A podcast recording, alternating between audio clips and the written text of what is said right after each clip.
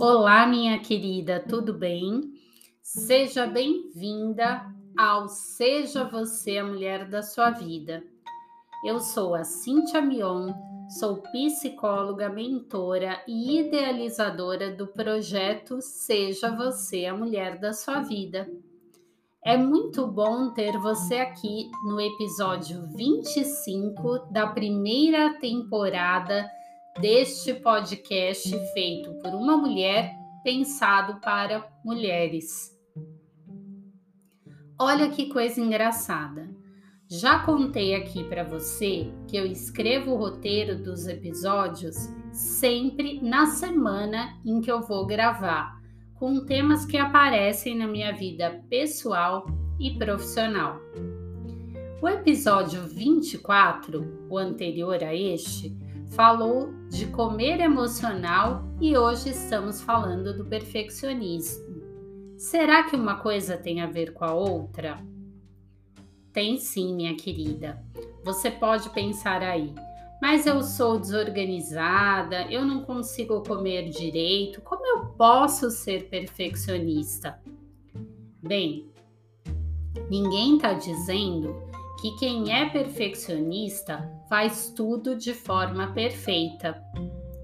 Uma pessoa perfeccionista não é aquela que faz tudo perfeito, mas é aquela que se preocupa demais com perfeição.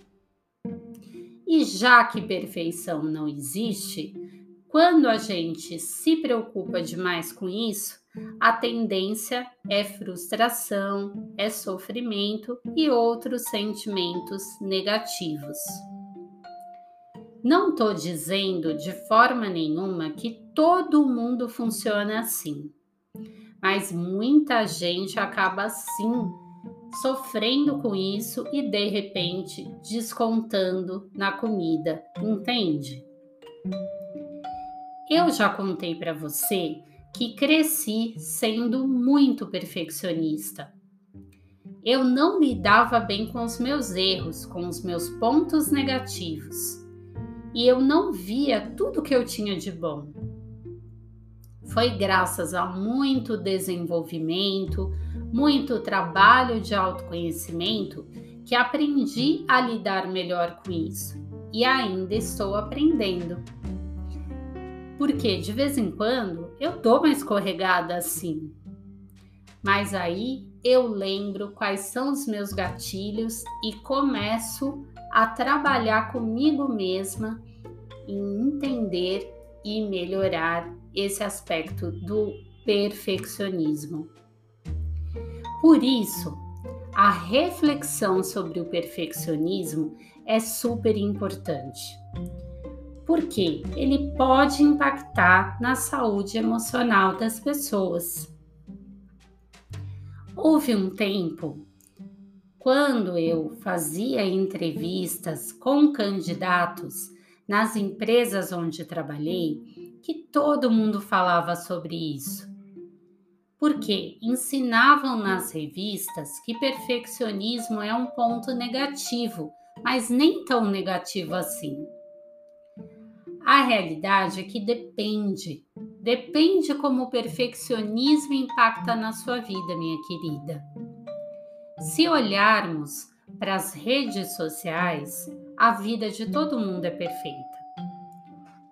A gente mostra aquilo que a gente quer mostrar e tudo bem. Então, vale também para o outro. As pessoas também mostram aquilo que elas querem mostrar. Portanto, não é legal se comparar, porque a gente não sabe o que se passa por trás daquela foto ou daquele vídeo.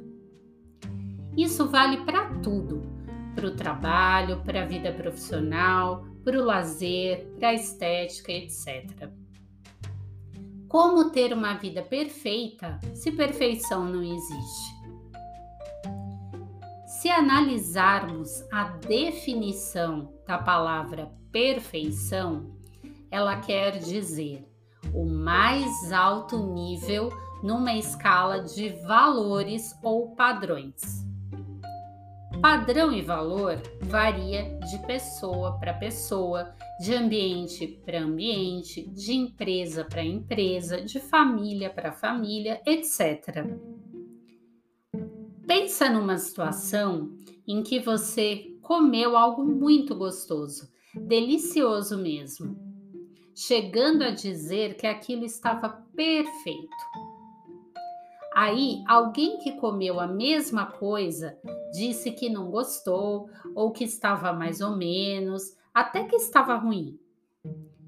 Portanto, minha querida, o que é perfeito para mim pode não ser para você. Uma vez, conversando sobre isso com uma pessoa, ela me perguntou: Mas se, se eu deixar isso para lá, eu vou ser acomodada, eu não vou parar de me desenvolver, de querer melhorar? Bem, eu respondi para ela: depende. Aceitar é diferente de se acomodar. Então, aceite que você não é perfeita e procure melhorar no que você pode melhorar. Mas não sofra por algo que não existe e que foge dos seus limites. Claro que é uma discussão super complexa. A forma como lidamos com uma nota 9 ao invés de 10, por exemplo, depende de como aprendemos o valor do 9. Se a gente olha apenas para o pontinho que faltou e não para todos os acertos que nos levaram ao 9, sempre vai ficar faltando algo. Ao comemorar a vitória pelo 9, você não está se contentando com pouco. Você está valorizando seu resultado. E isso te deixa mais autoconfiante para se desenvolver cada vez mais. Por isso, minha querida, se você é mãe, pensa nisso quando estiver conversando com seus filhos sobre notas, sobre acertos e erros. Mas também pensa em você. Comemore seus acertos e não só lamente seus fracassos. Seja gentil com você. Eu espero que você tenha gostado deste episódio. Ele foi escrito com muito carinho, de todo o meu coração. E eu conto com o seu retorno lá no Instagram, arroba Seja Você a Mulher da Sua Vida e arroba Mion. Ah, indica também este podcast para suas amigas. Um beijo e até o próximo episódio.